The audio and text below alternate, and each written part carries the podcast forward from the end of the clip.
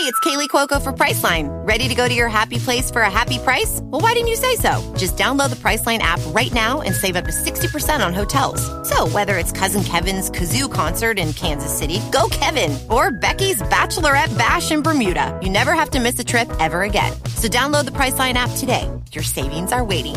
Go to your happy place for a happy price. Go to your happy price, Priceline.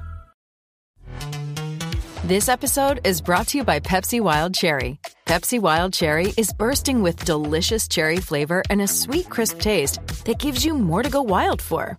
Getting wild may look different these days, but whether it's opting for a solo Friday binge watch or a big night out, everyone can indulge in their wild side with Pepsi Wild Cherry.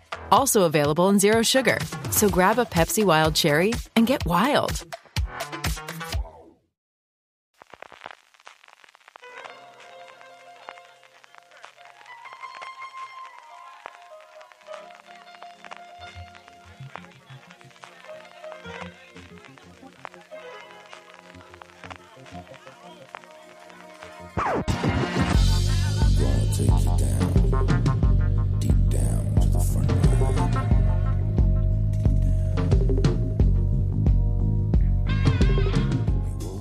Hola a todos y bienvenidos a Top, el programa de fuera de series donde hacemos estas listas relacionadas con el mundo de las series de televisión que tanto nos gustan.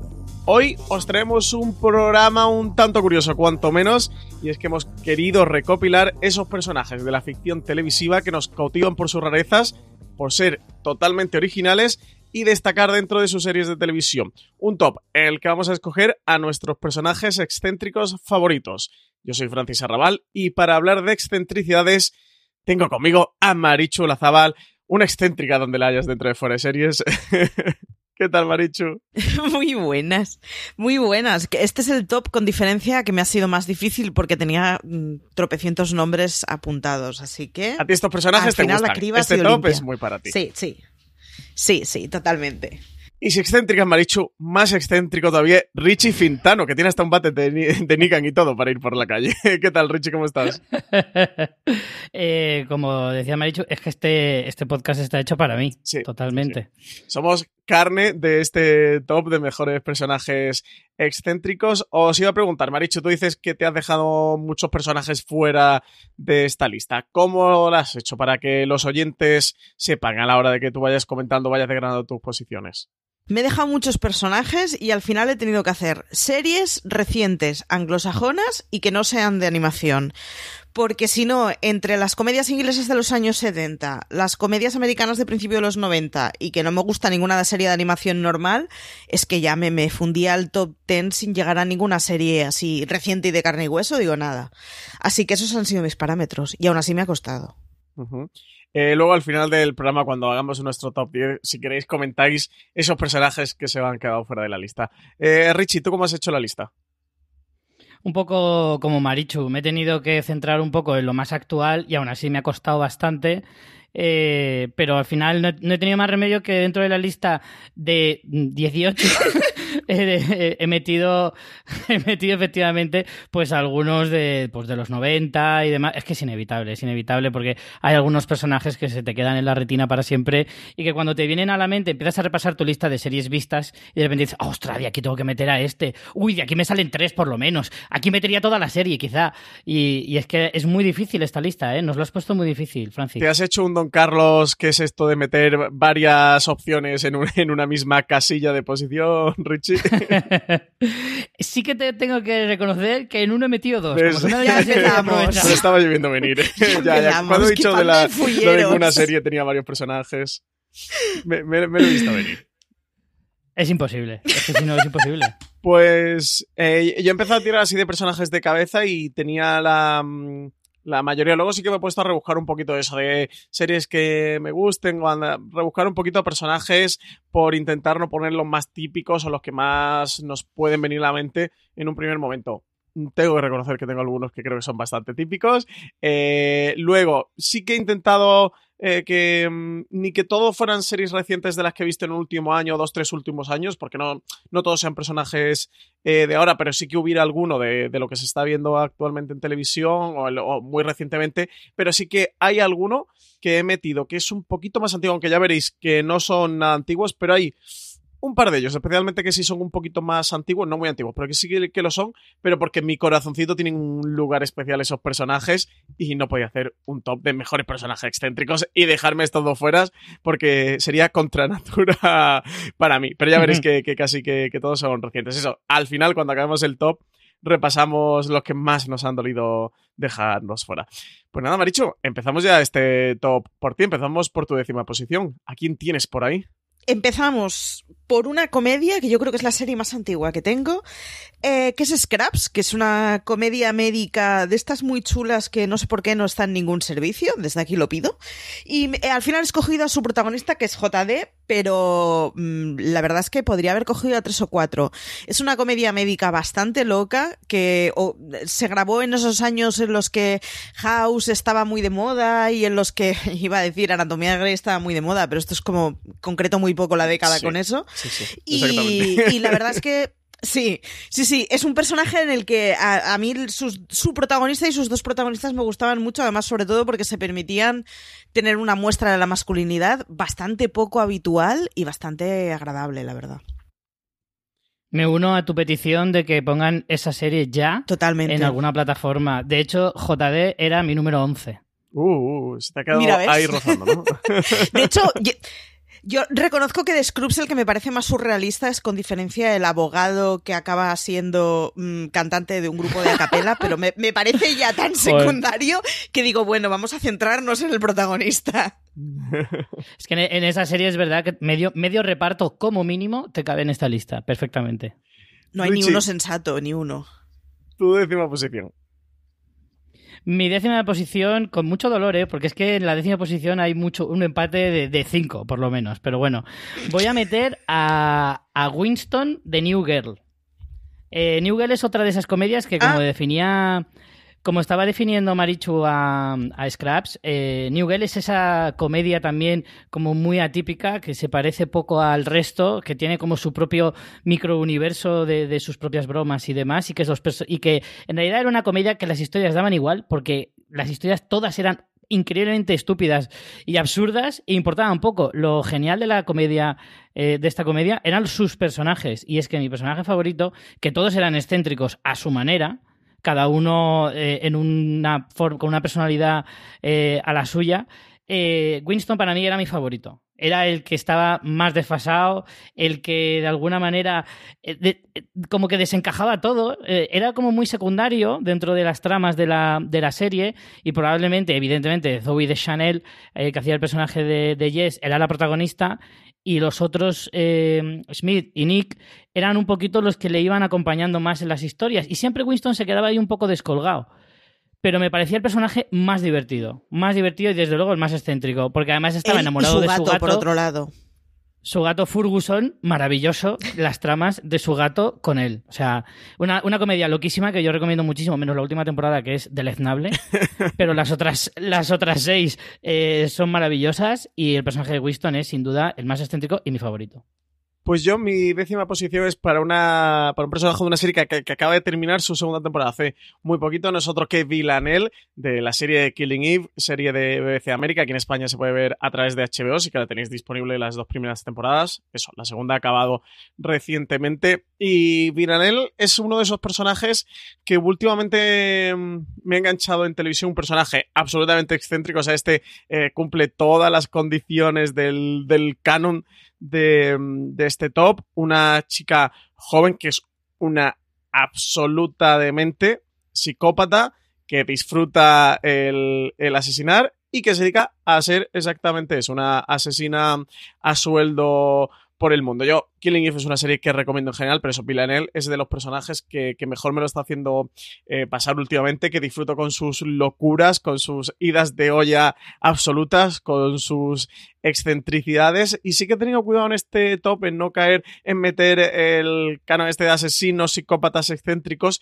pero es que Villanelle lo de, lo de excéntrico lo, llega, lo lleva a la, a la máxima exposición y, y, es un personaje maravilloso que sí que no me quería dejar fuera de este top. Y de hecho una de las ideas de hacer este top precisamente fue viendo Killing Eve y, viendo el personaje de Villanelle. Así que nada, décima posición para esta Villanelle, esta asesina que, que, está feo que lo diga porque una asesina, pero Richie Marichu me lo paso muy bien viéndola, ¿eh? me lo paso muy bien con su lacuna. Totalmente. es tan encantadora. El, hay una de las escenas en, en la segunda eh, temporada que, que, está en una cafetería que le piden hacer un selfie. De verdad que es ya mi meme favorito, creo que de todo el 2019. Muchas escenas buenas tiene que haber desde 2019 para que superen ese momento meme que, que hay en la segunda temporada, es, es un personaje absolutamente ido de, de olla. Marichu, novena posición. Eh, pues mira, si, si Richie hablaba antes de Newgel, mi nueva o sea, mi novena posición es para Schmidt, que es el personaje de Newgel, que es un judío con pasado de niño gordo torpón y, y que bueno, pues en, digamos en, en, su edad adulta ha conseguido pues adelgazar y pasar a ser el, el metrosexual de los sueños de cualquier revista de Cosmopolitan. Y, y, la verdad es que tiene un comportamiento completamente pirado, completamente excéntrico y luego además tiene una serie de bromas recurrentes, bien con, con las imágenes del pasado, bien con, con chascarrillos que se van repitiendo a lo largo de las temporadas, que la verdad es que hace que, que para mí es, es, bueno, es un personaje como muy adorable, pero a la vez que le darías un par de bofetones sin ningún tipo de problema. Es maravilloso. Así que Smith de Newgel es mi nueva posición. Es que en esa serie todos tienen un tocado, ¿eh? A su manera, como decía yo antes, o sea, es que todo, todos estaban de psiquiátrico, pero absolutamente todos. En especial la compañera polaca de piso de la modelo. Polaca o rusa, no sé. sí, sí. Yo ahí lo dejo. Brutal, brutal el personaje. Pues en mi novena posición es donde he hecho un poquito la trampa y he hecho este tándem de la serie The Office, la norteamericana, con Dwight Schrute y Michael Scott, a cada cual peor, y que cuando se juntan son como un binomio maravilloso de la excentricidad eh, pura y dura. Eh, yo creo que en excentricidad, en este caso de los dos, gana Dwight, que además de excéntrico es inquietante. o sea, el personaje jugaba mucho con el humor. Eh, bueno, si conocéis The Office, evidentemente es un documental un falso documental. Y, la serie jugaba muchísimo con los silencios, con las miradas, con las caras. Como esas, eh, como la serie constantemente están mirando a cámara, en esos momentos de confesionario y demás, es cuando más podías ver al Dwight. Eh, psicópata, porque es que era un auténtico psicópata. Y, y es que era un personaje absolutamente maravilloso, interpretado por Rain Wilson, y es, eh, es que era un personaje que a mí me maravillaba. Todas las escenas en las que salía él eh, me, parecía para enmarcarlas en un cuadro. Y, el, y, cuando se juntaba con Michael Scott, las temporadas en las que estaba, interpretado por Steve Carell, eh, claro, hacían un tándem entre los dos que era decir, madre mía, pero qué oficina de pirados hay en esta serie. Porque, que de hecho hay más en, la serie que cabrían en este, en este top, pero desde luego, sin lugar a dudas, estos dos están en lo más alto. Y, es, que, Dwight es un personaje que recordaré toda mi vida. O sea, es que me parece brillante. Pues yo para mi novena posición tengo a otro villano, mi penúltimo villano ¿eh? de mi top 10. Richie, no sé si te vas Uh, vamos a tener aquí una disputa por haberlo puesto tan, tan bajo en el top. Porque yo este de los que apunto ya puesto porque tú lo vas a tener bastante alto. Yo de hecho casi que me la jugaría que tú lo vas a tener en el top 3. ¿eh? No es otro que Negan de The Walking Dead, el, el último, penúltimo. Eh, sí, ya penúltimo, porque hay, hay nuevo villano en The Walking Dead con, con Alpha, penúltimo gran villano que, que ha tenido la serie. Y eso, al final el punto de los villanos sí que es bastante fácil irnos esto a, ese punto de, de, psicópata barra personaje excéntrico, pero es que en el caso de Negan, con esa chupa de cuero y con ese bate, con ese lucil eh, rodeado de, de, alambre de espino, es impepinable que estuviera eh, para mí en este top un villano con el que he disfrutado mucho y que creo que sí que cautivó al público desde que apareció y que además interpreta con tantísima personalidad Jeffrey Dean Morgan. Así que nada, novena posición que le doy para Nika de The Walking Dead. En algún momento me vais a tener que explicar cuál es la gracia de los zombies, ¿eh? Sigo sin entender la gracia de los zombies, pero ya ahí lo dejo. Marichu se explica por sí sola, no No, provoques a Marichu con The Walking Dead. Creo que es una de las pocas series en mi vida que, que le tengo haterismo total. No provoques a Richie. Richie, ¿que te, duele que esté tan bajo o no te duele? Hombre, me parece un santo crimen que lo hayas puesto ahí. Te lo digo ya. Te lo digo ya, pero bueno, yo te diré que no está en mi top 3. Sí que está en mi lista, pero no en mi top 3. Pues yo, yo, sí que apostaba porque no tuvieras el top 3. Incluso estaba dudando de las primeras posiciones. Tengo, tengo algunas apuestas. Luego en el top 3 intentamos adivinarlo, a ver si lo conseguimos. Eh, Marichu, tu octava posición. Pues mira, en la octava posición eh, voy por una serie que está en Netflix, sus dos bueno, primeras y únicas temporadas, que se llama Don't Trust the Beach in Apartment 23, creo que era. Uh, qué buena, qué buena. Sí, es, una serie muy loca en la que la protagonista es una tía que se llama Chloe, que bueno, no es más que otra que, la protagonista de, Jessica Jones en Netflix. Eh, que es una tipa que a mí me fascina los papeles que hace. La conocí en Las Chicas Gilmore haciendo un papel también de una tipa totalmente trillada. Y, aquí está, pues en eso, haciendo de una protagonista de un apartamento que básicamente lo que hace de entrada es que consigue eh, tener una compañera de apartamento, pero luego le putea la vida completamente, como pues posando desnuda por la casa, montando farras sin final, para que al final, pues las tías le paguen el apartamento, pero se larguen y pueda vivir ella sola, hasta que se encuentra con una rubita venida de, la América profunda que, que se tiene que quedar ahí por narices porque se tiene que quedar en el piso y se dan unas situaciones muy locas entre una tipa que, pues eso, que es que está completamente ida de la bola y pues una rubita así muy comedida y con un papel maravilloso de eh, James Van Der Beek, que no es más que otro que Dawson crece, que hace de él mismo que no ha sabido digerir el pasar al ostracismo popular. Es una serie muy loca, que se ve muy fácil, que son solo dos temporadas y tiene una protagonista que es, maravillosa. O sea, te hace la vida imposible, pero es maravillosa. Chloe, de Apartamento 23. La putada de esa serie es que solo sean dos temporadas porque es muy divertida y nadie comprende que se haya cancelado una serie tan divertida en una segunda temporada y la lástima es que cuando terminas de, verla te quedas diciendo, ¿ya está? Mm, mm. Es terrible. Sí, sí. sí. Richie, tu octava posición. Pues mi octava posición es la cuota de animación de mi lista y no es otro que Todd, eh, Todd eh, Chávez de la serie Bojack Horseman, al que, por cierto, le pone la voz en la versión original Aaron Paul de Breaking Bad. Eh, para que lo sepáis. Y es un personaje que, sinceramente, es muy, muy difícil de describir. si habéis visto Bojack Horseman, eh, entenderéis por qué digo esto. O sea, es un personaje absolutamente anárquico. Decir que es excéntrico es quedarse muy corto, porque creo que traspasa los límites de la excentricidad. Eh, demuestra que no solo es excéntrico el personaje, sino que tienen que ser excéntricos los guionistas, porque para darle las tramas y las ideas que se le ocurren a este personaje dentro de la serie, de verdad que a ti en tu cabeza no tiene que hay algo que no funciona bien. Eso está más que claro.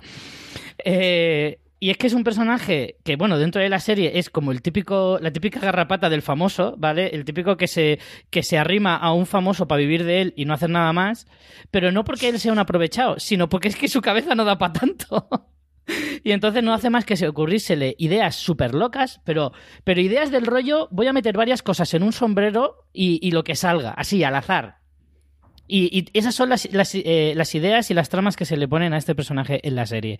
O sea, es absolutamente indescriptible. Y me parece que me cuesta ponerlo tan abajo, porque si en un ranking de excentricidad es muy difícil ganar a este personaje, pero, pero hay otros personajes que me gustan más y que no tienen el nivel de excentricidad de este, pero que a lo mejor son más potentes. Sí que es un personaje loco, ¿eh? Madre mía, con todo Chávez.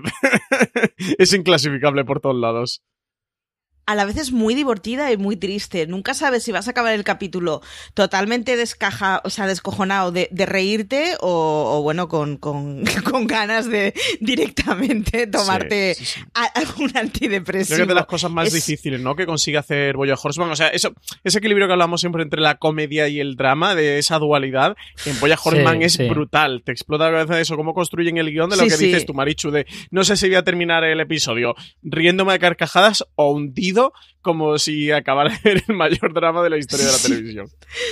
Es que encima la serie eh, es increíblemente profunda, o sea, sabe tocarte la patata porque es muy sensible en ciertos temas y te lo cuenta además de una forma muy sensible y eso lo intercala con chistes absolutamente surrealistas y, tan, tan, locos como el personaje que, que acabo de describir. Entonces, hacer que esa combinación, con lo difícil que es, así explicado, decir, eso cómo se hace, es imposible. Explicado es imposible, pero ver la serie y dices, joder, qué bien lo hacen. ¿Cómo, ¿Cómo pueden hacer encajar esas dos piezas tan difíciles de encajar? Pues lo consiguen. Sí.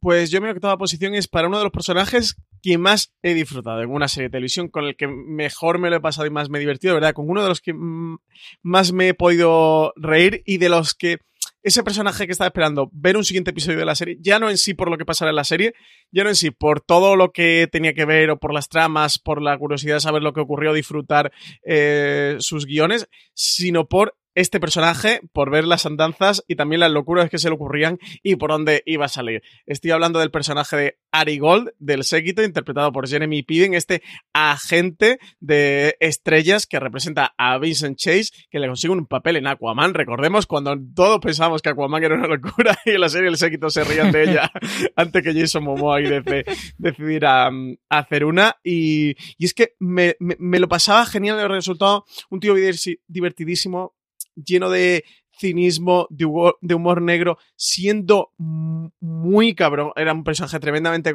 cabrón. Los que hayáis visto el sequito recordaréis también a Lloyd, el, el secretario que él tenía que humillaba constantemente, que se burlaba de él, que le decía todo tipo de improperios, un tipo tremendamente incorrecto y, de verdad uno de los personajes que, que si el séquito hasta el último momento, porque luego también fue decayendo últimas temporadas y tal, pero para mí llegó con cierto a lo de vida, era por seguir viendo el personaje de, de Ari Gold que, y personaje de Jeremy Piven, que, que para mí no, he vuelto a hacer nada igual, ¿eh? como este Ari Gold, eso, este personaje cargado de, de cinismo, absolutamente desvergonzado, sin pelos en la lengua y, y excesivo también intentando reflejar ese punto de los, de los representantes de, de ese Hollywood mmm, salvaje y de nido de tiburones, donde desde luego el personaje de Arigol era uno, no sé si de los gordos, pero al menos sí que, que de los más combativos. Richard, también te gustaba bastante el séquito, ¿no?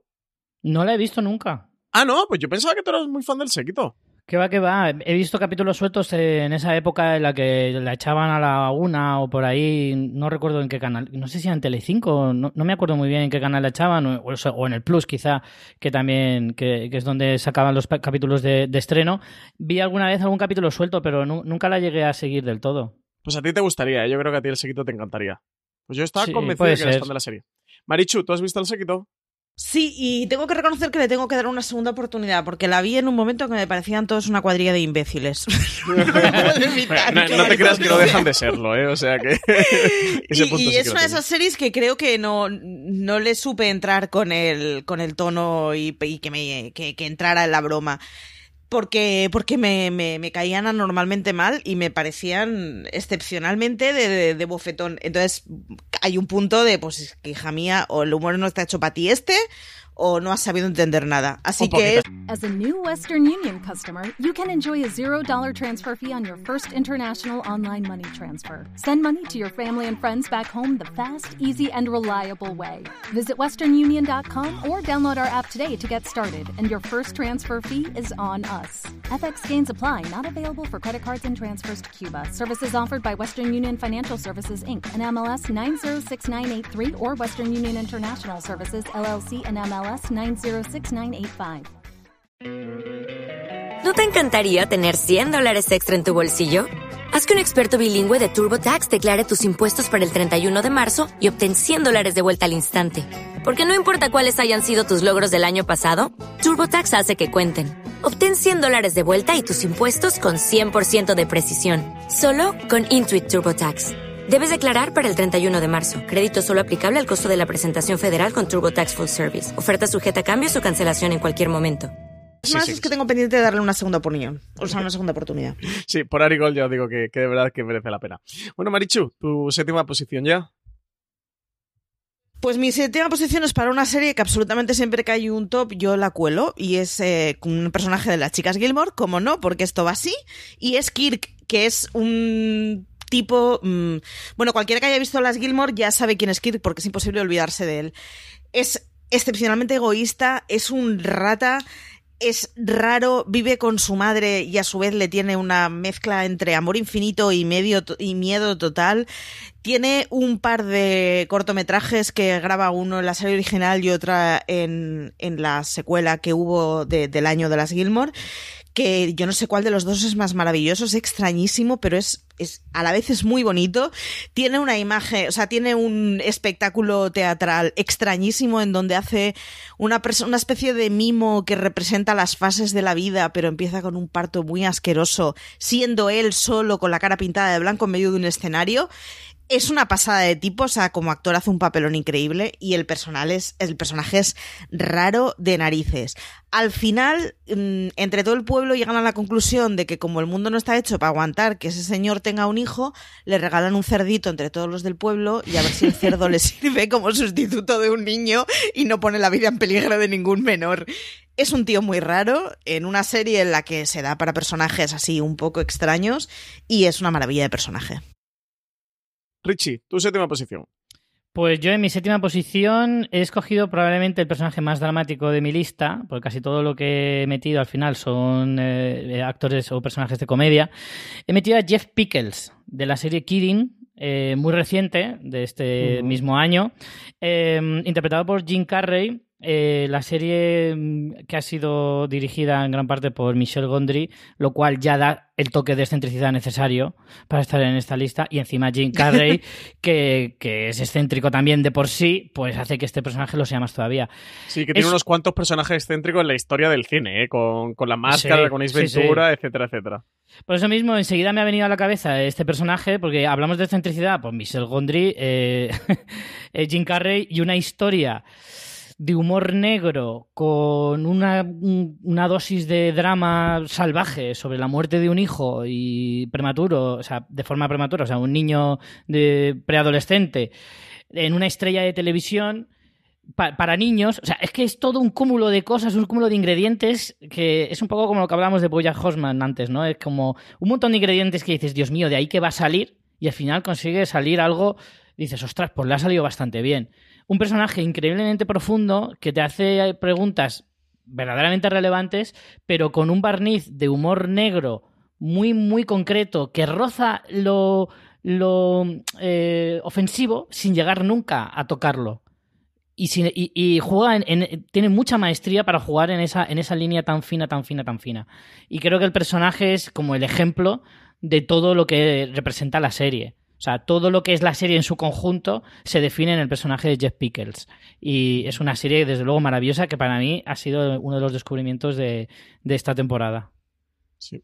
Yo vi los, no sé si dos o tres primeros capítulos y no fui capaz de seguir. O sea, acababa la serie todos los días con el alma rota. Es, es que es durilla, cosa... ¿eh? Es durilla, es durilla. O sea, me, me machacaba completamente y fue la y fui dejando en plan, jo, esta semana no estoy para que me den este sopapo a la noche. No, esta semana ya no. Esta, pues, pues la dejé al segundo o tercero pareciéndome una joya, pero, pero era de, ostras, a mí me dejaba muy machacada. Me pasa con esta y me pasó también con Mom, que son dos comedias que cada una en cosas muy distintas son mm. muy buenas, pero a mí me, me, destrozaban completamente. Jo, pero Mom es como un pastel de zanahoria comparado con esto, ¿sabes?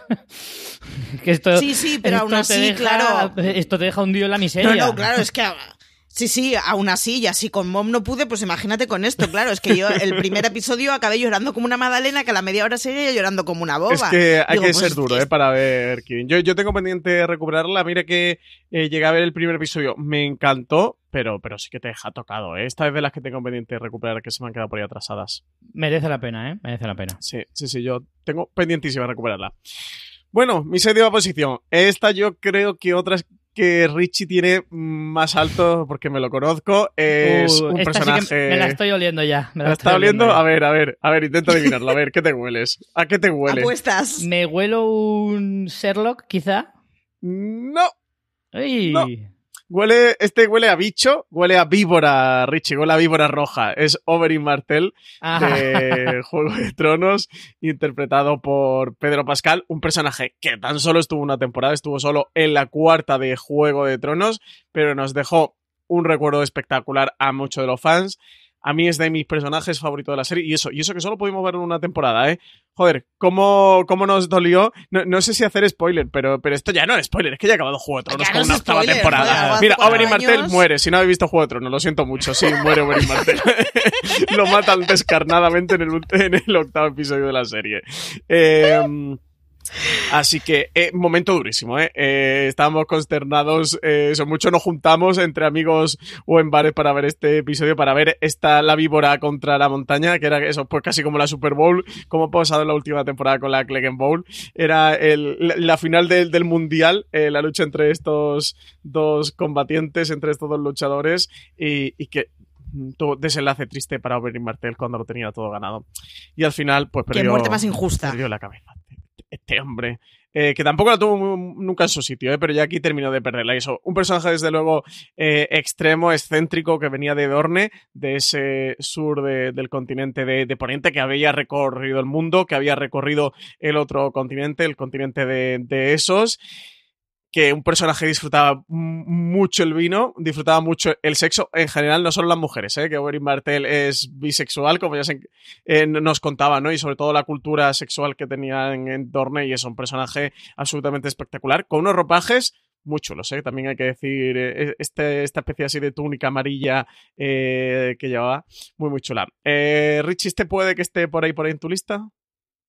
Eh, no he metido a nadie de Juego de Tronos, porque no me lo puedo creer. me parecía lo facilón y efectivamente metía muchos.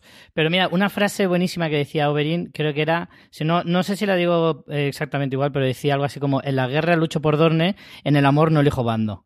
Buenísima Mm, frase. Sí, sí, sí, sí, sí. Oh, buenísima frase. Qué bonito, por Dios. Es que a- además es, es de esta gente que es viciosa, o sea, Sí, le sí, gusta el sí. erotismo y punto. Es, es un rollo que Disfruta los vida. contagiarlo completamente. Claro, lo ves y lo tuyo, lo Sí, tuyo sí, es sí. vicio, macho, lo tuyo es vicio. No, me ha pasado con Totalmente, o sea. Juego de Tronos que tenía a, a varios, muchos personajes que he dicho, digo, mira, me voy a quedar con, con uno y digo, bueno, si me quedo con, con un personaje excéntrico, seguramente me quedaría con Oberyn Martell, así que el resto se me ha quedado fuera luego al final. Os digo unos cuantos que tenía por ahí de Juego de Tronos. Marichu, sexta posición ya. Pues mira, eh, la sexta posición va para Luis Litt, que es un tipo de Switch, que es un personaje que empieza como muy secundario y como muy estupidillo y blandito, pero a medida que avanzan las temporadas le van dando su propio arco y, van profundizando en él, y me, me parece que es un tío extremadamente extraño, pero se, se permiten el lujo de explicar eh, masculinidades muy distintas en donde se puede ser un blandito y un ñoño, pero siendo heterosexual y no teniendo ningún tipo de crisis, ni de género, ni de ningún tipo. Y es, ¿no? Pues es, es un tío y es muy macho. Lo que pasa es que le gusta el ballet, pues, que, pues ¿qué le va a pasar, no? Y todo él es muy excéntrico.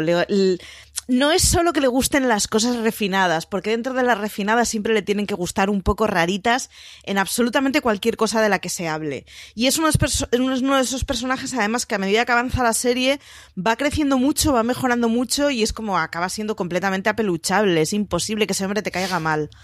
Así que Luis Litt, sí. Y además en la última temporada, el, la- último par de años, lo están haciendo triunfar en el amor y soy muy feliz. Me encanta la palabra apeluchable. me hago fan de esa palabra a partir de hoy. Sí, eh, de convertirlo en adjetivo. Sustantivo peluche.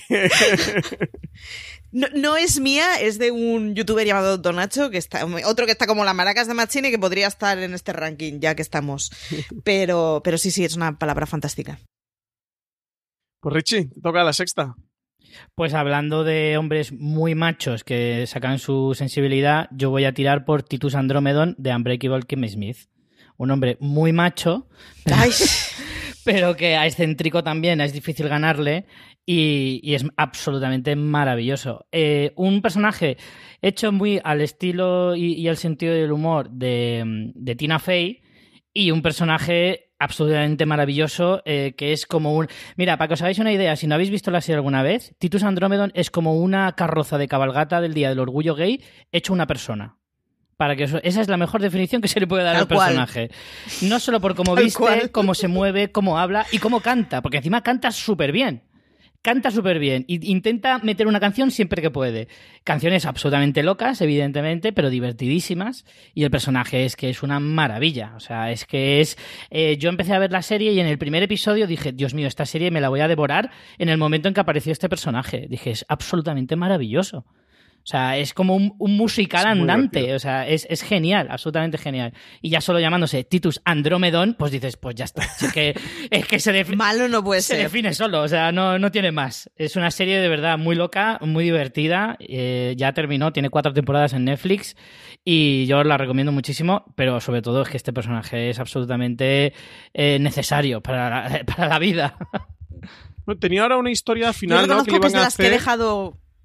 Creo que le iban a dar una historia Sí. final a la serie. Todavía queda un episodio, ¿no? O algo Sí. así que iban a hacer ya Sí, para, sí. para acabarla. Sí, queda un, fi- un cierre largo. Sí. Yo, yo reconozco que es una de esas series que he dejado fuera, porque me pasa con Titus, me pasa con la propia protagonista y me pasa con la abuela que está obsesionada con el proceso de gentrificación de Nueva York y soy terriblemente fan de esa abuela.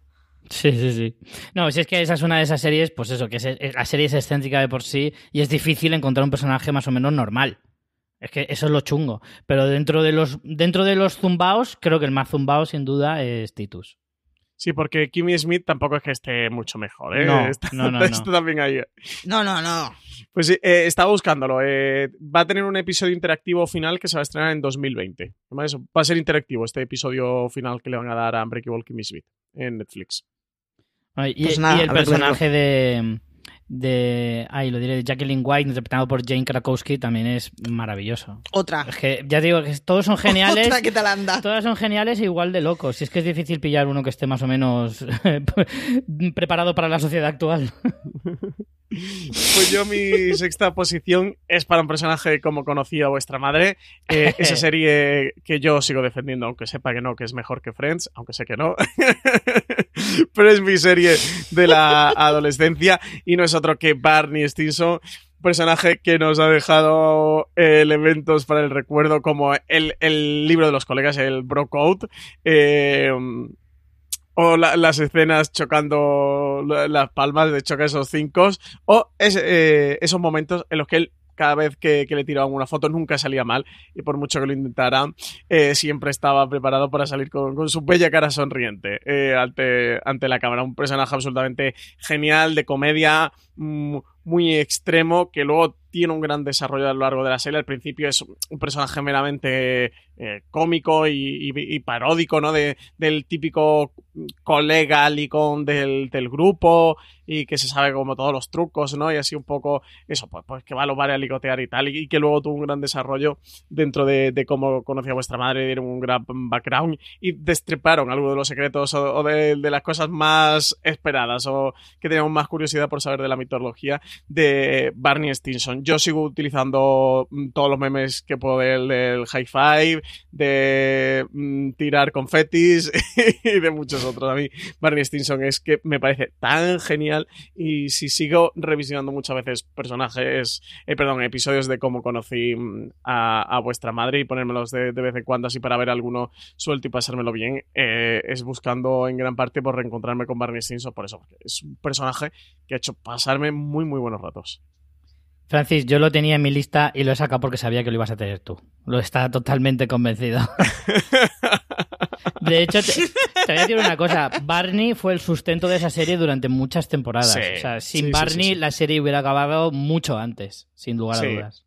Sí, sí, sí. no te puedo creer con lo majo, simpático y divertido que era el soso de Ted. Sí. Un ejemplo para todos. y lo poco intenso que era, ¿verdad? Exacto. Nada cansino ni nada. Apenas le gustaba el drama. Sí. Y luego le pasaba con. Por Dios.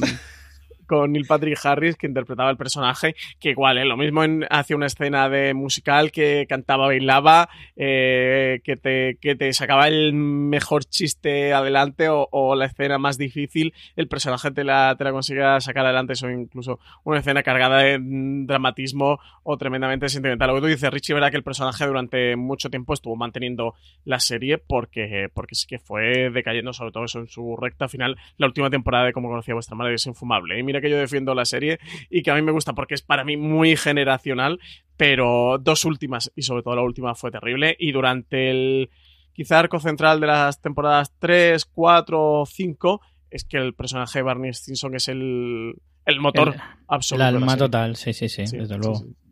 Pues Marichu. Yo suelo ser muy poco de pelearme con los finales de las series y esta es creo que la última, la única serie que a mí me ha hecho enfadar y tuitear como buena señora enfadada. yo no, yo tengo un montón, ¿eh? Yo tengo un montón para pelearme. yo tengo un montón, dime. El final de cómo conocí a vuestra madre es absolutamente terrible. Mira que yo soy de, oye, que hay que disfrutar el camino y tal, y, eso, yo me vuelvo a poner episodios de la serie de las dos últimas temporadas, no los toco. No los toco, se quedan ahí en buen recuerdo. Marichu, eso es que o no has visto o no te acuerdas del final de Dexter.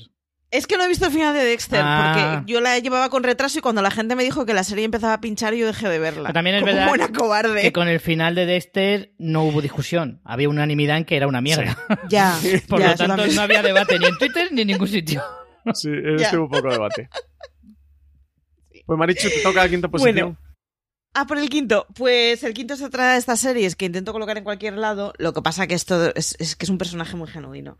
Que es Lord John Marbury del ala oeste de la Casa Blanca, que es el alto comisionado eh, de la India, que básicamente es un lord inglés completamente alcoholizado, al que uno de los problemas que le dicen para que vaya de visita a la Casa Blanca es que perseguirá a las mujeres, encenderá puros y pedirá copas en cuanto entre. Y la respuesta del presidente es escondamos a las mujeres y abramos la bodega. Está muy loco, es un tío que es muy inteligente, que está muy bregado en política, pero es, o sea, el prototipo de Lord excéntrico inglés es él. Educadísimo y lo que tú quieras. Pero está, bueno, de hecho, mm, es básicamente es alto comisionado de de la Commonwealth, pero es un tío que ha estado encerrado en psiquiátricos y no porque esté deprimido, sino porque es que realmente está como las maracas de Machín. Y es fantástico. Además, es uno de esos personajes. Ahora no me acuerdo cómo se llama el actor, pero, pero es uno de esos personajes que tenéis que buscar Lord John Marbury en Google y, y, buscar cómo se llama el actor, porque es de estos tipos que cuando le veis la cara es, ostras, le he visto en cien mil cosas y es de estos actorazos que dices, claro, es que el papel es muy bueno, pero es que luego lo, lo, coge él y es que da igual, es que aunque le hicieran hacer de señor, de señor anuncio lo haría bien. Es un gustazo y está muy loco y es completamente obsceno. Es un tipo que ve a la primera dama y lo primero que le dices, por favor, qué pechos más hermosos te haces escote en medio de la recepción oficial. O sea, es como, hola. Está muy loco, pero es maravilloso. Richie, tu quinta. En mi quinto lugar, efectivamente, está ese malo maloso de The Walking Dead, Negan, acompañado siempre de su fiel compañera Lucille, la cual tengo yo aquí en mi casita. Eh, es verdad. y, nada, es un personaje como tú has descrito antes. Eh, para mí es uno de los villanos de la última década eh, de la televisión, sin lugar a dudas. Es verdad que el personaje a día de hoy se está diluyendo un poquito dentro de la serie, pero esas dos temporadas en las que ejerció de de, villano absoluto, la 7 y la 8 de The Walking Dead, era alguien al que veías que no había manera de vencer, que había conseguido aterrar a todos los personajes eh, en teoría buenos, pongo comillas, y, incluso a los propios eh, espectadores.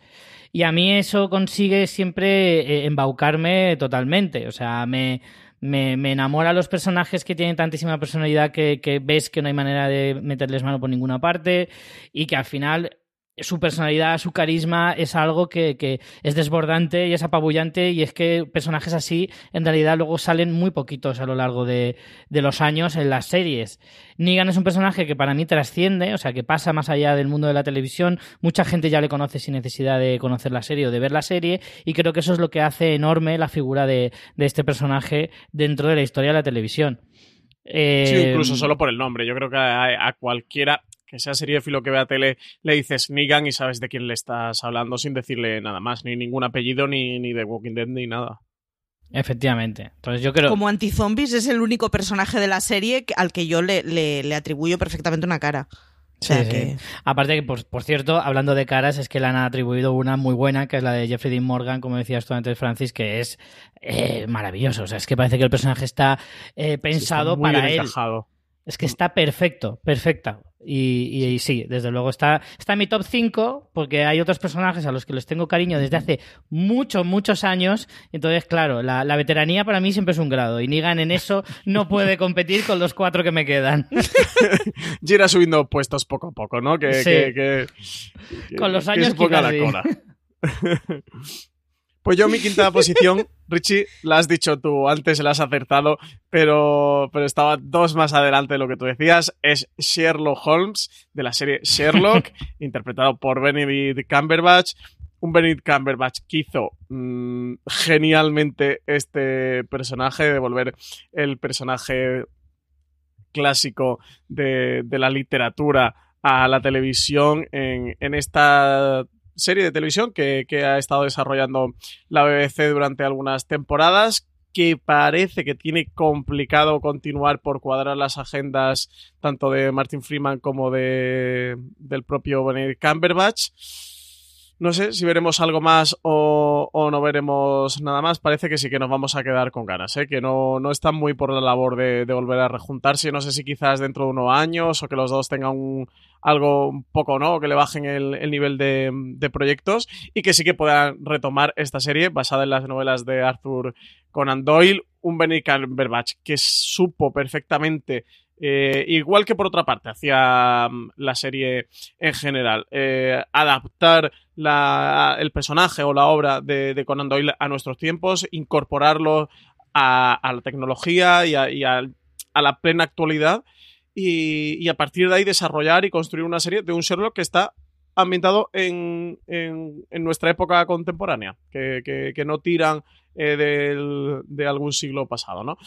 Muy interesante este personaje Sherlock Holmes, eso que desarrolló Benny Cumberbatch, que por otro lado también lo puso y lo, lo colocó en el puesto que, que está hoy día, que a partir de ahí ha estado desarrollando, bueno, grandes papeles. eh, ¿No te encantaría tener 100 dólares extra en tu bolsillo? Haz que un experto bilingüe de TurboTax declare tus impuestos para el 31 de marzo y obtén 100 dólares de vuelta al instante.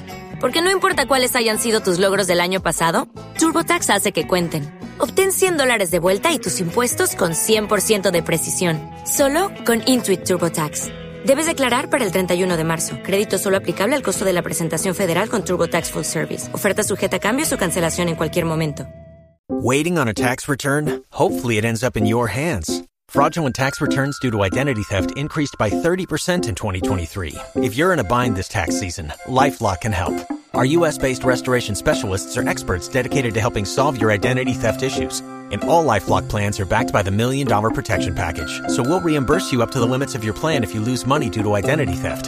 Help protect your information this tax season with LifeLock. Save up to 25% your first year at LifeLock.com slash aware.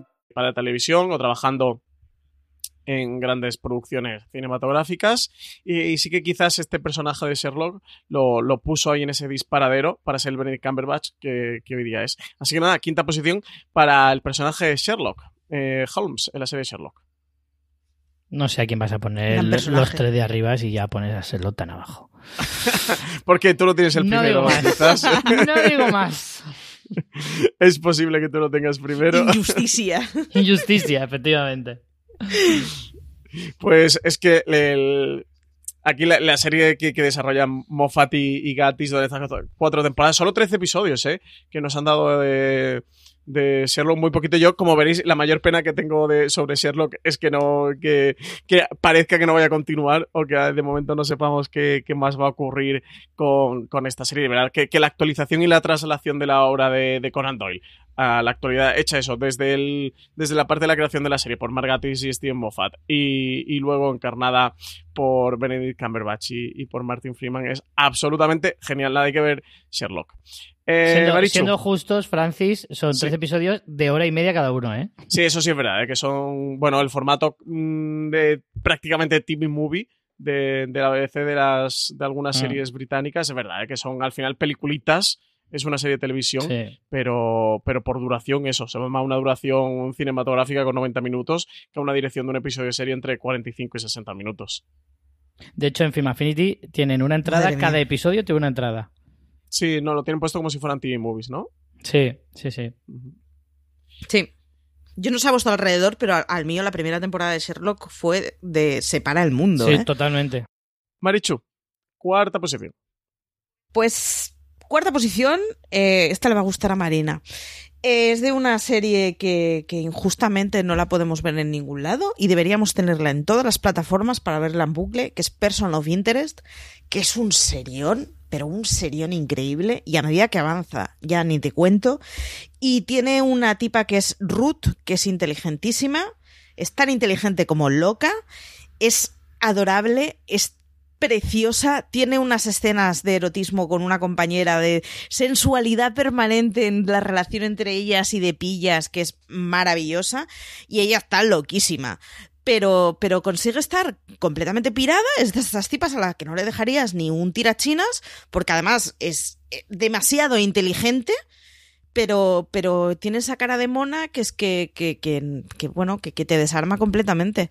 Y es, es, toda la serie tiene personajes muy buenos. La verdad es que Person of Interest, aparte de que como avanza la trama está muy bien, es una de esas series que encaja muy bien por, por cómo son sus personajes y cómo evolucionan a lo largo de la serie y porque son muy distintos entre ellos. Pero Ruth es, o sea, estoy vivo enamorada de esa señorita. Así que, cuarto lugar, Person of Interest a Ruth. A mi. Richie, cuarta posición para ti. Pues en mi cuarta posición he metido a Aved de la serie Community. Eh, otro personaje que si hablamos de excentricidad no puede faltar en esta lista porque es un personaje absolutamente maravilloso dentro de una comedia ya bastante loca y excéntrica de por sí, eh, en el que englobas a un personaje que su excentricidad la enfoca en el mundo de la televisión. ¿Qué, más podemos pedir? O sea, es que es maravilloso. Todo referencias, todo, todo citas a, a otras series, a películas. eh, una maravilla, vamos. Eh, una, es como una referencia andante constante dentro de la serie y que además le ha dado mucha alma a, la serie en muchos episodios. O sea, las tramas de los episodios en muchas ocasiones eh, iban alrededor de lo, que se le de lo que se le pasaba por la cabeza a este personaje. Lo cual me parece que, que es, como hablábamos antes de Barney, que en muchas ocasiones era, no de forma tan evidente, pero sí era el motor argumental de, de, la serie en muchas ocasiones. Hay un capítulo maravilloso en las primeras temporadas que es de stop motion, que es lo que así es como ve el mundo Aved a lo largo, o sea, e, e, explican el episodio todo hecho con stop motion eh, porque él está viendo el día de Navidad así. Él imagina la Navidad que es así. Entonces el episodio es todo así. Y los otros personajes le dicen, mm, a ver, mm, estás mal de la cabeza, que somos personas normales. Y el otro, sí, sí, sí, pero yo te estoy viendo como si fueras, estuvieras hecho de, plastilina. Y es maravilloso. Y como ese capítulo hay un montón. Entonces, el personaje en sí mismo es una referencia a la televisión constante y ya de por sí eso es genial, pero es que encima es divertidísimo, encaja perfectamente en, la, en el tono de comedia de la serie y es un personaje al que siempre le he tenido un cariño inmenso y que cuando reviso Community, que lo hago de vez en cuando, que por cierto está en Amazon, por si lo queréis saber, eh, es una maravilla ver cómo las primeras, sobre todo las primeras temporadas, luego ya a lo mejor la serie se diluye un poco, pero las primeras temporadas es que es, es clarísimo cómo es el empuje de, de esa serie y de, de, los argumentos de cada episodio. Es una maravilla de personaje. Es curioso además como es una serie que tiene muchos tiene muchos personajes como muy prototipos y parecen muy superficiales y luego ves a Abed y es como se te abre todo un mundo delante. Es, no, no, han hecho lo que han querido con los personajes y a, y a este le han dado un huevo de capas que es bueno, es, es una que maravilla. A ver, es como otro, es otra imposible cosa. no adoptarlo. Es, es, de otro mundo. O sea, sí. el personaje de Roy es maravilloso, el de Jeff sí. es maravilloso, el de Annie. O sea, prácticamente todos son geniales. Pero es que Aved está como tres escalones por encima de todos los demás. Juega en otra liga. Sí. Pues yo, mi cuarta posición eh, se lo voy a dedicar para una persona real, pero que es muy personaje, tremendamente personaje, es de una serie documental de Netflix llamada Wild Wild Country, a quien me refiero no puede ser otra que a Man and Sheila, quien ha visto Wild Country sabe perfectamente por qué está en este top y por qué está tan alto. Quien no ha visto Wild Country no sabe por qué, por Dios, que se acerque a Wild Country, que la tenéis ahí en Netflix. Es una auténtica joya. Creo que tiene tan solo seis episodios, si no recuerdo mal, lo que sí la duración eh, varía de la habitual de los 60 minutos. Aquí casi todos se van a 70, 75 minutos. Tiene alguno que quiero recordar que incluso era un poquito más largo. Eh, la serie en sí es fascinante. Es sobre cómo una.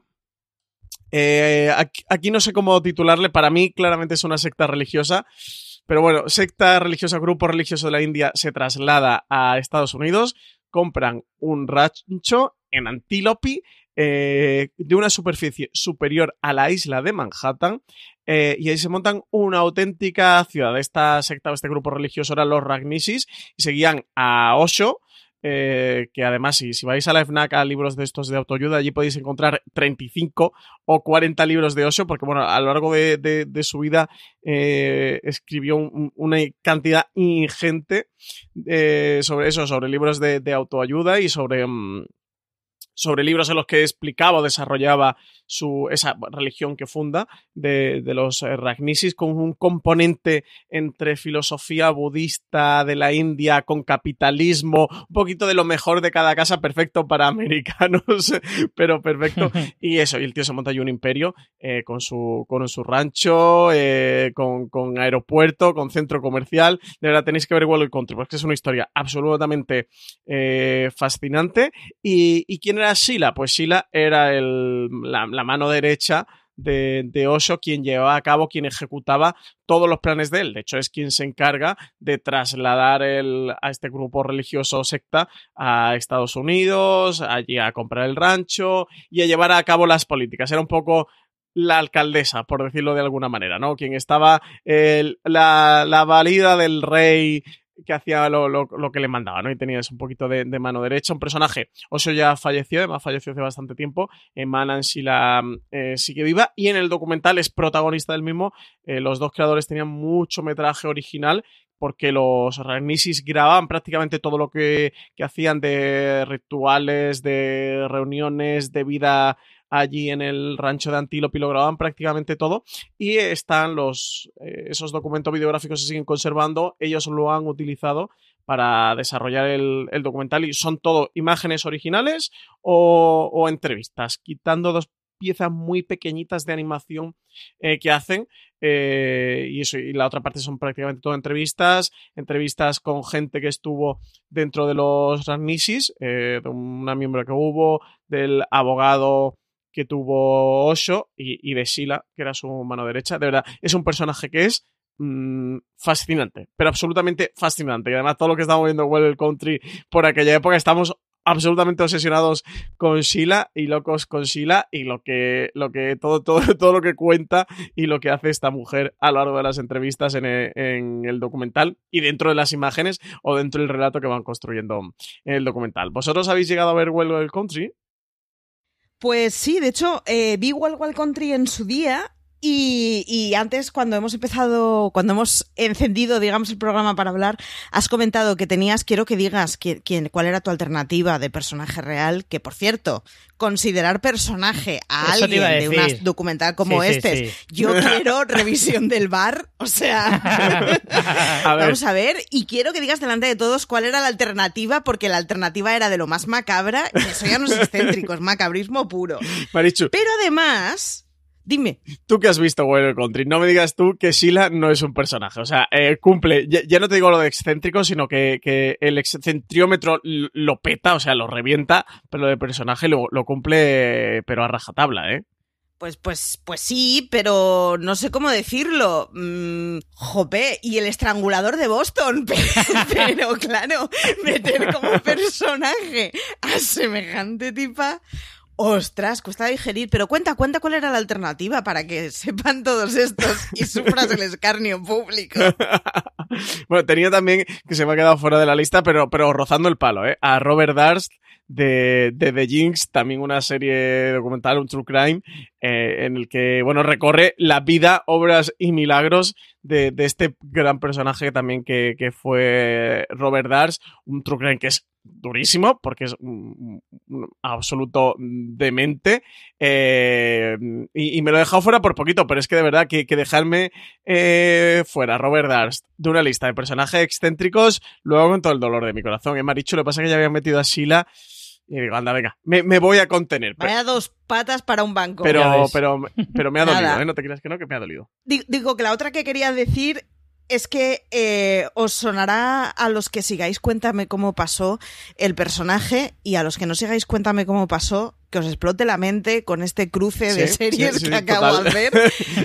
Yo ahí lo dejo. El guiño de Cuéntame Quítanos la curiosidad. Sí, sí, además en foreseries.com eh, creo que fue Álvaro, ¿no? Álvaro Nieva escribió un tema sobre, Sí. sobre esto. Así que si, os- si habéis visto Wayward Country, de verdad, acercaros a Fuera de Series y, y lo buscáis, porque si os va a explotar la cabeza este cruce entre ambas series. Yo, como dirías tú, Frances, la tengo pendientísima, la de World Wide Country. Tengo muchas ganas de echarle el guante. Yo creo que a ti te va a encantar, ¿eh? Sí, lo sé, lo sé, por eso. Yo creo que te va a encantar. Es, una auténtica locura. De verdad, es, una locura de, serie documental. Y además que tiene eh, ese punto que mola mucho en algunas series documentales de dejarte boquiabierto y pensar de, bueno, esto ya no puede ir a más. Esto es lo más fuerte que me han enseñado. No hay nada más ya detrás de esto. Y a los cinco minutos decir, ostras, ostras, ostras. Pero ¿cómo han podido llegar a esto? Y al siguiente episodio decir, pero bueno, pero, pero esto cuándo va a parar, ¿no? ¿Hasta qué punto consiguieron llegar y, y- y que- cu- cuál va a ser la cúspide de todas las tropelías eh, que hagan y ya llegar a un punto de incredibilidad de decir, bueno, porque me lo están contando en una serie documental, eh, con documentación, con un archivo videográfico y con testimonios y además eh, salen a, autoridades policiales eh, del Departamento de, Justicia de, los Estados Unidos y tal, porque si no, si te lo pusieran una serie de ficción dirías, menuda trola, menudo rollo, me están contando aquí, me- va- valiente culebrón, ¿no? De esto parece Dallas. ¿Qui- ¿Quién se cree esto? Pues, pues porque te lo hacen en serie documental. Son de estas cosas de que son bigger than life. Así que, desde luego, World Country lo, cumple y, y os la recomiendo. O sea, siempre aprovecho para recomendar World Country cada vez que tengo ocasión. Marichu, vamos ya entrando en tu top 3, ¿no? Pues vamos con un personaje de otra comedia, que es Brooklyn Nine-Nine, que es una comedia que si no estáis viendo vais tarde en la vida, en general. y he elegido a Boyle, aunque podría haber elegido a, a otros, pero Boyle digamos que es la mano derecha del protagonista de la serie. Es un hombre que tiene una absoluta obsesión por el mundo de la gastronomía, así que ya solo con eso a mí Boyle me cae bien. Está muy, está, está muy loco. Es, es, es que es es que es muy es que es muy excéntrico, todo él es muy rarete. Más que estar muy loco es que es muy raro. Hay varios personajes de esa serie que son extremadamente extraños, pero Boyle es uno de ellos y a mí es con diferencia el que me despierta más ternura, así que me he quedado con él. Richie, tu tercera posición ahí en el, en el puesto ya del top, en el podio de personajes excéntricos. Pues en el podio de personajes excéntricos he metido en el tercer lugar, en, el bronce, a Frank Gallagher de Shameless, un auténtico profeta, eh, tal como lo digo, o sea, solo hay que escucharle hablar sobre la vida. Un personaje que al principio tú empiezas a ver la serie, Shameless es una serie absolutamente maravillosa eh, y es otra de esas series que, como decíais vosotros antes con alguna, eh, yo recomiendo siempre y la intento colar en todos los tops de todo lo que pueda. O sea, Shameless es maravillosa y es obligado verla. Y, Frank Gallagher es un personaje que al principio lo odias profundamente porque es un auténtico desgraciado, es la persona más impresentable que te puedas echar a la cara, es egoísta, es aprovechado, es timador, es drogadicto, es alcohólico, es todo lo que te puedas imaginar, todo lo malo que tiene el ser humano, Frank Gallagher lo tiene. Y aún así consigue que con el tiempo la acabes cogiendo cariño. Y la serie lo sabe hacer muy bien. De hecho, en la propia serie, los personajes les pasa lo, lo mismo. Lo odian, pero al mismo tiempo es entrañable. Y siempre te está haciendo putadas una tras otra, una tras otra, una tras otra, pero al final le coges cariño al personaje. Y es algo que no me había pasado jamás. A un personaje que odiaba profundamente acabe adorándolo. Uh -huh. Y es, es que es una auténtica maravilla de, de, personaje, interpretado por William H. Macy de forma absolutamente magistral. Esta serie no tendría lugar si no tuviera a un Frank Gallagher en, su, en su reparto. Y, es que es, de verdad, un personaje, desde luego para mí, después de nueve temporadas que lleva la serie, eh, es un personaje que me ha conquistado el corazón absolutamente y que no, no podía dejarle fuera de esta lista de ninguna manera. Sí, es, es que mmm, Shameless al final de esta serie que se queda un poco la sensación de que pasan más desapercibida, ¿no? De lo que deberían. También ya llevan muchas temporadas y tal, pero no sé, creo que nunca ha llegado a causar gran impacto, ¿no? De que, de que hay un nicho de gente que la ve, que es muy fan, pero que la gran masa de seriéfilos no es una serie que no ve, ¿no? Como que pasa por debajo del radar. Es que es una serie que te conquista o te conquista mucho o te genera mucha indiferencia. Es una cosa muy rara. No es de estas, no es lo que se suele decir de o te gusta mucho o la odias. No, no la odias. Es simplemente que a lo mejor si no entras de pleno en lo que te, en lo que te ofrece, si no entras, es una serie que dices, pues, pues es que no me cuenta nada. Puede parecer que, no cuenta nada, pero cuenta muchísimo. Porque una vez entras, y empatizas con los personajes, empatizas con las historias. Una serie que está afincada en el sur de Chicago, en la zona de los suburbios, y es una familia absolutamente desestructurada de, de seis hijos, con un padre alcohólico, una madre bipolar, eh, que cada padre está a, a lo suyo y pasan absolutamente, y se han tenido que criar prácticamente solos desde muy pequeños y, y, te cuentan cómo pues van sobreviviendo, porque no viven, sobreviven dentro de una sociedad civilizada y que cuesta a veces de creer que, que, que, la sociedad sea así. Pero en realidad muestra, aunque es muy loca la serie, muestra muchas realidades que mucha gente pasa en la vida. Lo que pasa es que tiene una vez más un tinte de humor negro absolutamente maravilloso eh, que hace que las sepas digerir de forma, vamos, de maravilla pero que a veces te cuenta unas cosas tremendamente graves. Pues yo, eh, ya entrando en mi podio, he metido al único personaje de una serie de animación que tengo. Este también, al menos para mí, era impepinable. Es un personaje de la serie Ricky Morty y no es otro que Rick Sánchez, el abuelo de, de Morty. Este, mmm, Richie ha puesto que primero segundo tuyo, ¿eh? Ahora luego, luego iremos cuando toquen tus primeras posiciones, porque yo creo que este también lo tienes por ahí. Eh, nada, es, es, una locura de personaje en, el mejor sentido de, de, la palabra. También incumple del excéntrico a más no poder. Es, entra dentro del canon de científico loco y encima alcohólico. Eh, un personaje divertidísimo, glorioso, que hace grande una serie de animación como es Ricky Morty, que, que, de verdad que es una fantasía maravillosa. Mm, yo la gran serie de animación que recomiendo hoy día a todo el mundo que tenéis que ver Ricky Morty, que tenéis que poneros eh, con ella, y es que es mayormente grande por, eh, su personaje, por su protagonista de, de, Rick Sánchez, este abuelo de Morty, y que le da nombre a la serie, que le da, que le da título a este Ricky Morty. Personaje maravilloso, evidentemente. Es que Rick Sánchez es oro puro ¿eh? de, de la televisión actual.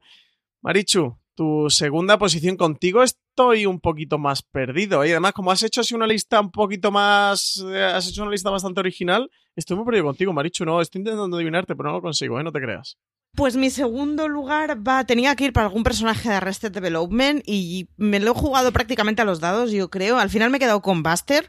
No sé si con Buster o con su muñecito, o con su muñocito, jope, muñoncito, pero el, pero todo el personaje de Buster es, es, es, maravilloso. Tiene una relación completamente enfermiza con su madre, lo cual suele ser una cosa que me suele gustar bastante y no es por nada de auto, autorreflejo ni nada por el estilo, pero todo él es, es, como es un niño grande, no muy listo y no muy despierto, al que además le gusta colocarse con zumos de frutas a altas horas de la tarde. Es como, pues eso, como a los niños que no les puedes dar azúcar pasado las 5 porque se convierten en gremlins. Pues lo mismo con Buster. Es, es, es una gozada de personaje y pese a que la serie decae mucho conforme pasan, yo creo que más allá de la tercera temporada, eh, Buster sigue siendo una apuesta segura de un personaje que es entrañable, que te hace reír y que, que a su vez no estás entendiendo por qué está haciendo las cosas o qué, cómo caray le funciona esa cabecita suya para, para, para hacer las cosas que hace. Es muy rarete, es un tipo que me gusta bastante. Richie, segunda posición. Pues en mi segunda posición, alguien del que ya has hablado tú, por supuesto, Sherlock, eh, interpretado por Benedict Cumberbatch. Poco más hay que añadir de lo que tú ya comentabas. Eh, simplemente, a lo mejor subrayar el hecho de que, bueno, probablemente sea el personaje que le puso en el disparadero, seguramente, y que le puso ahí en el, en el escaparate porque es que es alucinante cómo encarna el personaje de forma maravillosa. También tengo que decir que mucho tiene que ver el hecho de la gran serie que crea la BBC eh, respecto a Sherlock Holmes, que no era nada fácil, porque de Sherlock Holmes se ha escrito mucho, se ha hecho muchas películas, se ha hecho muchas cosas, y al final era, yo creo, bastante complicado. Sin embargo, lo que tú dices de traérselo a la época contemporánea, ajustarlo al Londres actual, con los móviles, con los mensajes, con los emails, con los coches, con lo que tal. La tecnología en la serie es una pasada, ¿eh? Está muy, es una pasada. La, la, realización de la, de la serie es increíble, o sea, no, no, me parece que no, no nos podemos quedar únicamente con los personajes que son maravillosos. Martin Freeman también está espectacular. Eh, incluso Mark Gatiss, que hace de Mycroft, que también el creador de la serie, pero que hace del hermano de Sherlock, también hace un papel maravilloso. O sea, los personajes están geniales, pero es que la realización de la serie es otro capítulo. ¿No te encantaría tener 100 dólares extra en tu bolsillo? Haz que un experto bilingüe de TurboTax declare tus impuestos para el 31 de marzo y obtén 100 dólares de vuelta al instante. Porque no importa cuáles hayan sido tus logros del año pasado, TurboTax hace que cuenten. Obtén 100 dólares de vuelta y tus impuestos con 100% de precisión, solo con Intuit TurboTax. Debes declarar para el 31 de marzo. Crédito solo aplicable al costo de la presentación federal con TurboTax Full Service. Oferta sujeta a cambios o cancelación en cualquier momento. ¿Necesitas ayuda? En O'Reilly Auto Parts te ayudamos. ¿Necesitas algún consejo? Te aconsejamos. Nuestros profesionales en autopartes están siempre disponibles para ayudarte a encontrar lo que necesites. Excelente servicio al cliente es solo una de las ventajas que ofrece O'Reilly Auto Parts. Los profesionales en autopartes.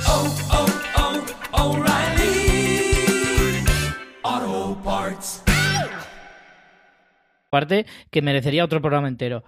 Pero bueno, centrándome en el personaje de Sherlock, eh, Benedict ha conseguido que es que tú piensas en Sherlock Holmes e inmediatamente piensas en Benedict Cumberbatch. No piensas en nada más. Y es, eh, o sea, es que es absolutamente maravilloso. Y en cuanto a excentricidad, mm, a mí lo que más me conquista del personaje de Sherlock, especialmente, es su velocidad al hablar. Creo que es lo que más me gusta. Dentro de su sarcasmo, su inteligencia y todo eso, la velocidad con la que habla le da un toque personal al personaje eh, fuera de lo común. Y que además encaja perfectamente con la idea que tenemos de Sherlock Holmes. Y es, bueno, es que es maravilloso. O sea, es que es un personaje al que también le tengo un cariño inmenso y que tenía que poner en el número 2, eh, muy cerquita del siguiente, que bueno, mm, me voy a callar. que es Rick Sánchez. ahora iremos, ahora iremos. Eh, es muy interesante lo que, tú decías, ¿no? Con la cantidad de actores que han interpretado a Sherlock Holmes, que han pasado por Sherlock Holmes, sí que es verdad que Benedict Cumberbatch es de los más recientes. Te, te, da el, parámetro, ¿no? El nivel de, de cómo ha trascendido ese personaje, que si pensamos en Sherlock Holmes a día de hoy, pensemos en Benedict Cumberbatch y sin ir más lejos, sin ir más lejos, el propio Robert Downey Jr. ha estado haciendo películas y es Robert Downey Jr. que es Iron Man y no ha conseguido esa iconicidad con el personaje ni, ni convertirse ni siquiera en un actor referente dentro de Sherlock Holmes como sí que lo ha conseguido Benedict Cumberbatch y eso es Robert Downey Jr., ¿eh? que es Iron Man, que por ejemplo con Iron Man a día de hoy si todos pensamos en Iron Man, eh, más que pensar en cualquier rostro del cómic, eh, vamos a pensar en, Robert Downey Jr. Mm, casi con toda seguridad, ¿no? Por, por, eso, de nuevo, pues ha conseguido con ese personaje lo que venía Cumberbatch con Sheldon Cooper, que, que se asocia a él, que se asocia a su cara y es que es enorme, de verdad, el trabajo de, de Benedict Cumberbatch eh, dentro de, la serie es fantástico. Has dicho Sheldon Cooper. Ay, Sheldon Cooper, perdona. Sheldon Holmes.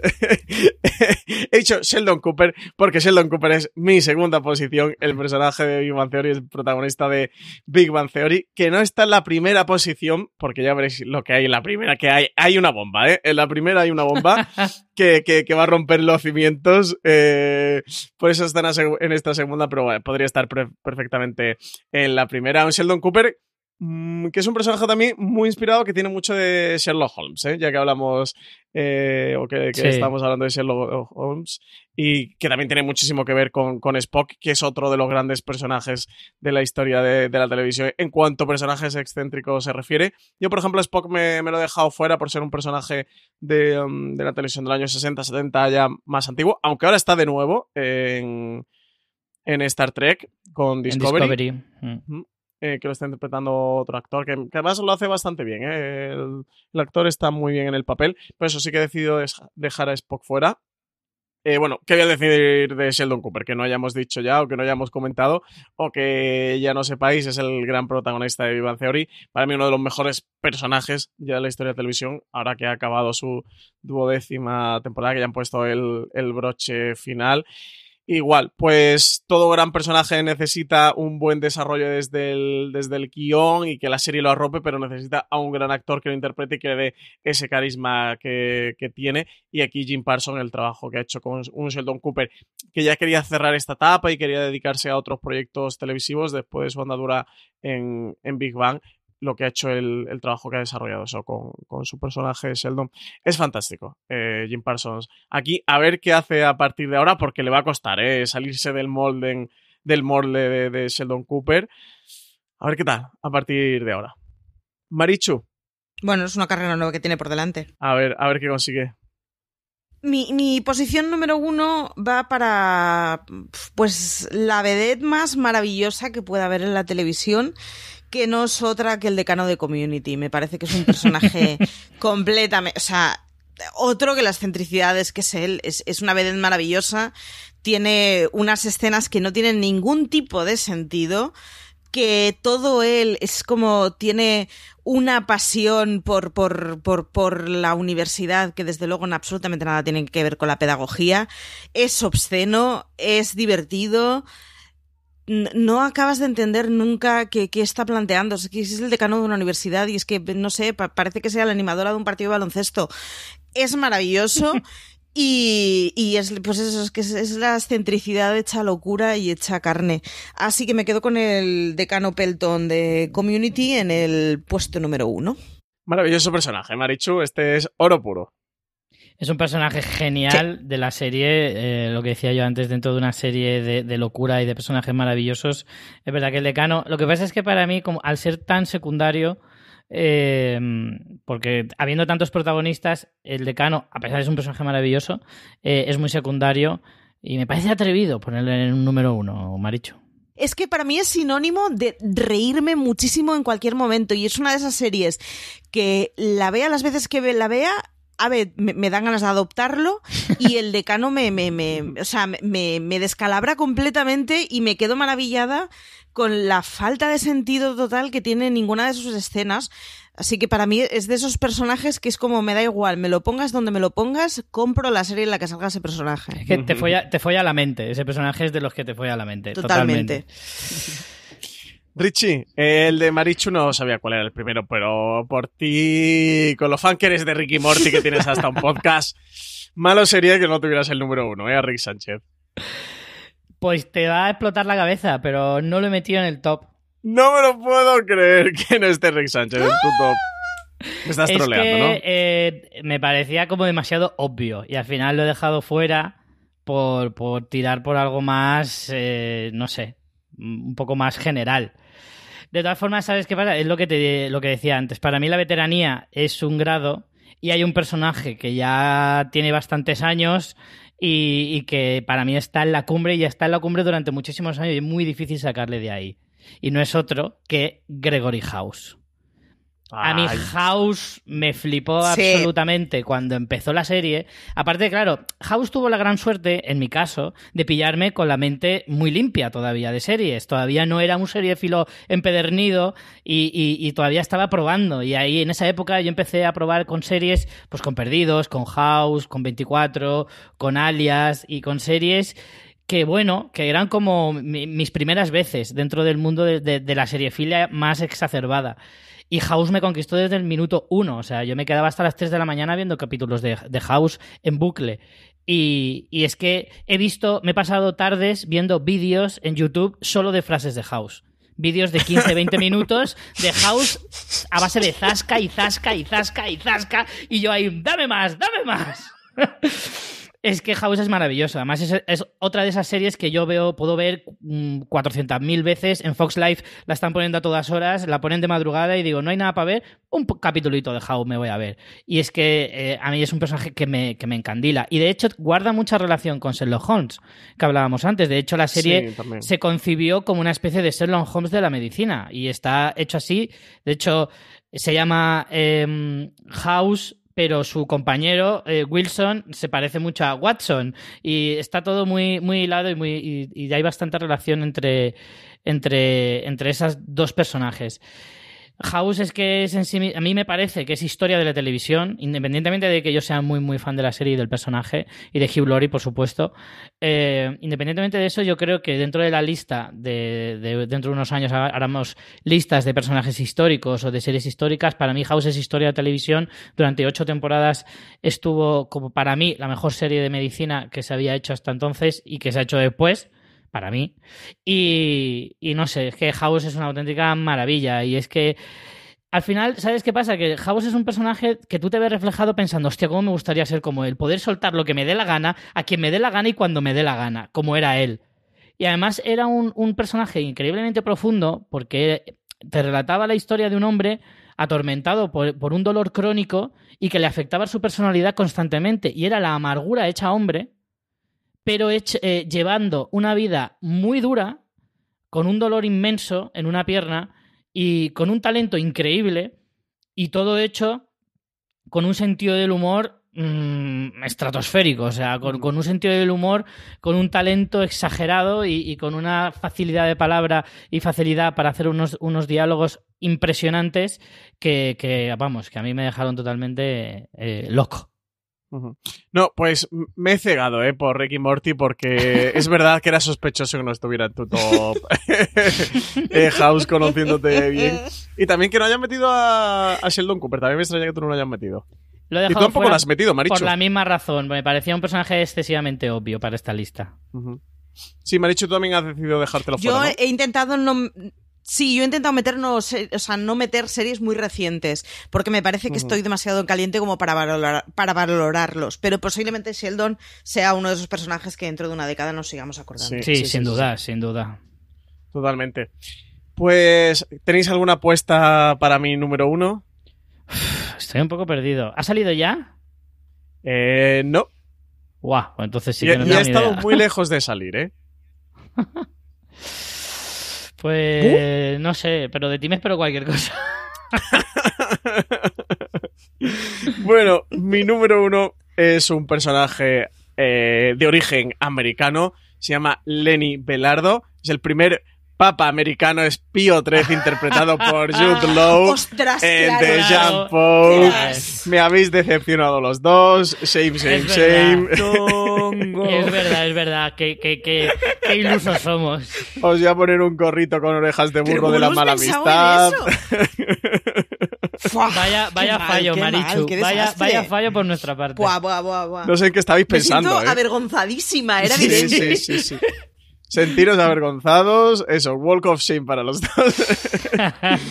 pues mi personaje excéntrico favorito, por supuesto, no podía ser de otra manera, es el Papa Pío XIII, Lenny Belardo, el protagonista de, de Jan Pop. Este Papa un tanto particular, interpretado por Pío XIII. Eh, interpretado por Pío XIII, interpretado por Jude Law como Pío XIII. serie de coproducción entre HBO, Sky y Canal Plus y creada y dirigida por Paolo Sorrentino, por el, por el director italiano. Eh, Paolo Sorrentino, cuenta la historia de un papa ficticio, que es este Pío XIII, que es ultra conservador y que vive en, en, el Vaticano con pocas ganas de mostrarse al público y eso, como llevando a cabo una revolución dentro del, del propio Vaticano y que no tiene ningún problema en ponerse la túnica más dorada con su mitra y sus gafas de sol para pasearse, darse un paseo por el, por el Vaticano.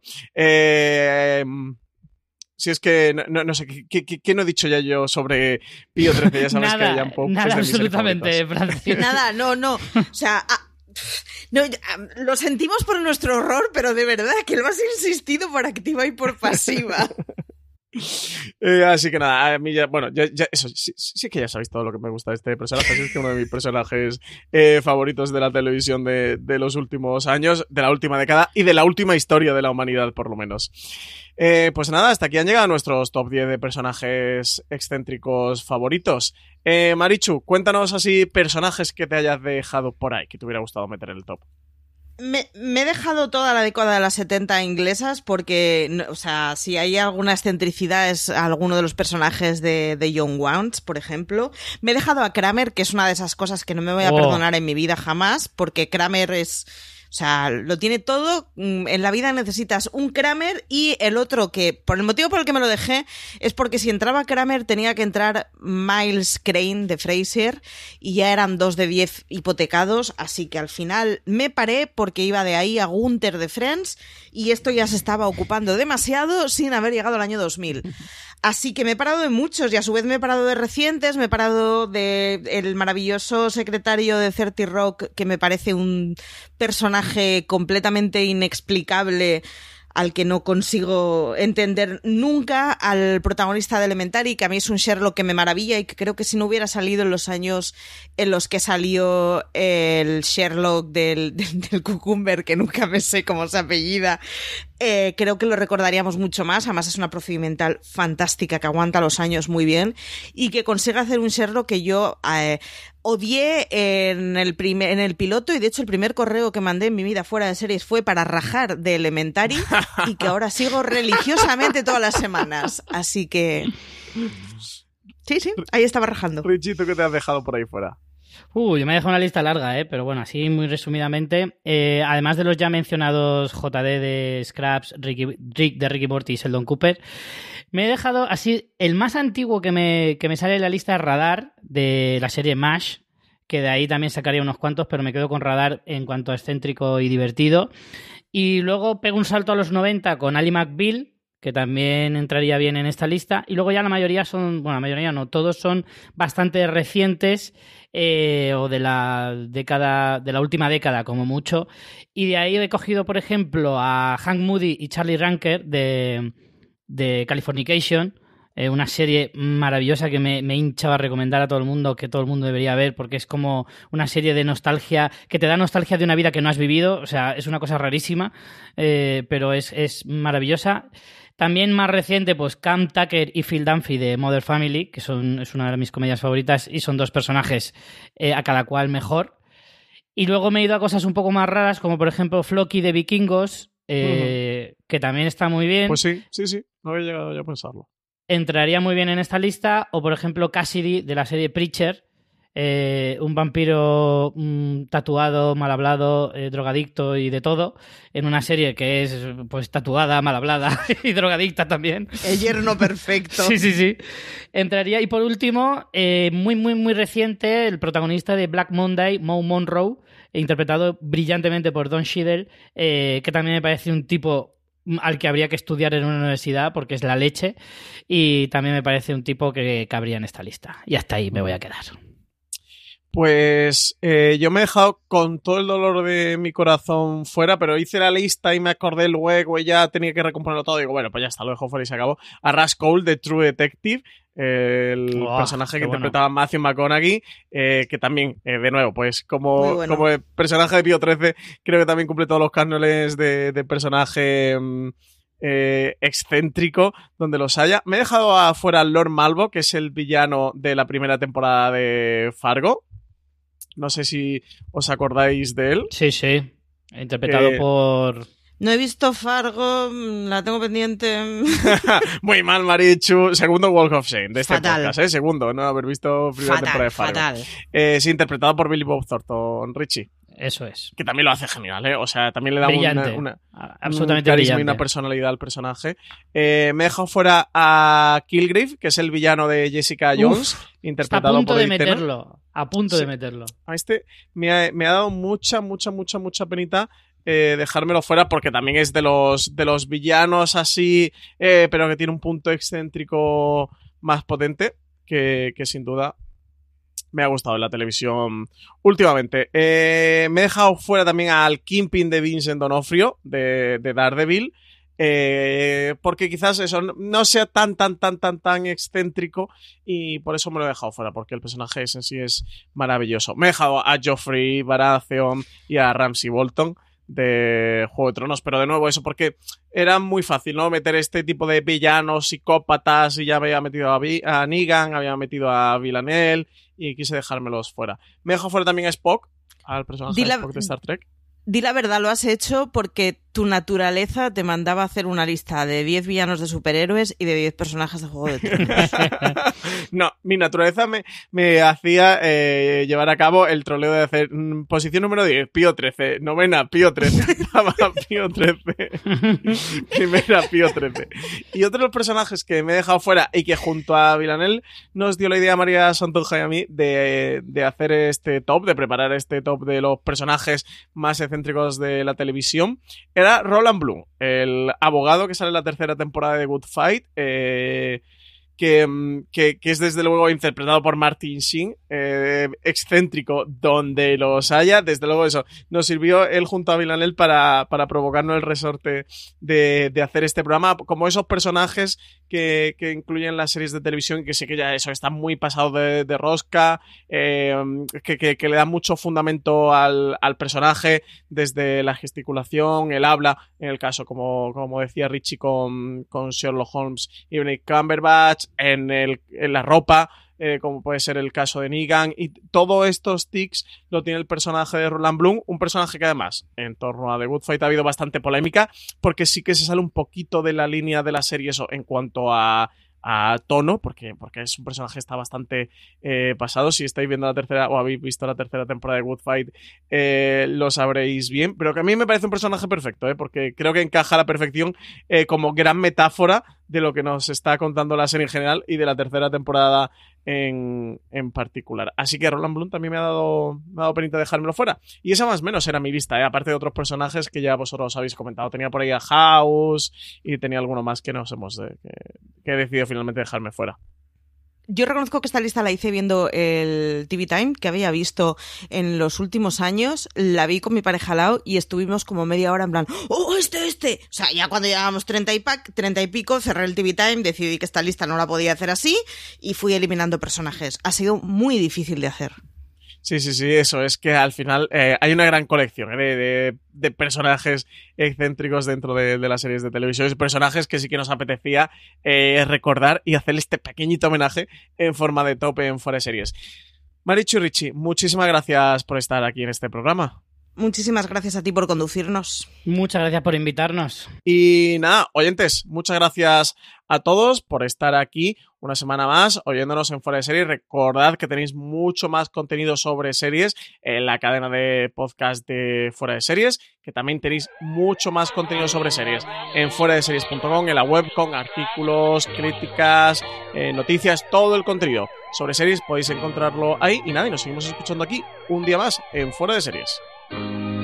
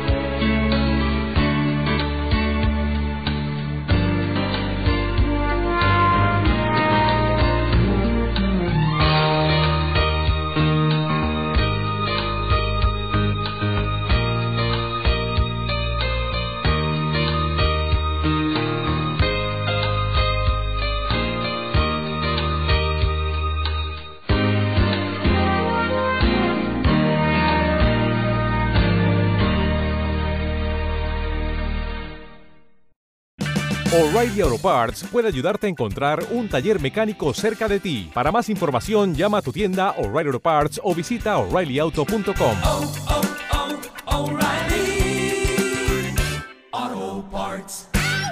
¿No se merece tu familia lo mejor? Entonces, ¿por qué no los mejores huevos? Ahora, Egglands Best están disponibles en deliciosas opciones. Huevos clásicos, de gallina libre de jaula y orgánicos de Egglands, que ofrecen un sabor más delicioso y fresco de granja que le encantará a tu familia. En comparación con los huevos ordinarios, Egglands Best contiene la mejor nutrición como 6 veces más vitamina D, 10 veces más vitamina E y el doble de omega 3 y B12. Solo Egglands Best. Mejor sabor, mejor nutrición, mejores huevos. Visita egglandsbest.com para más información.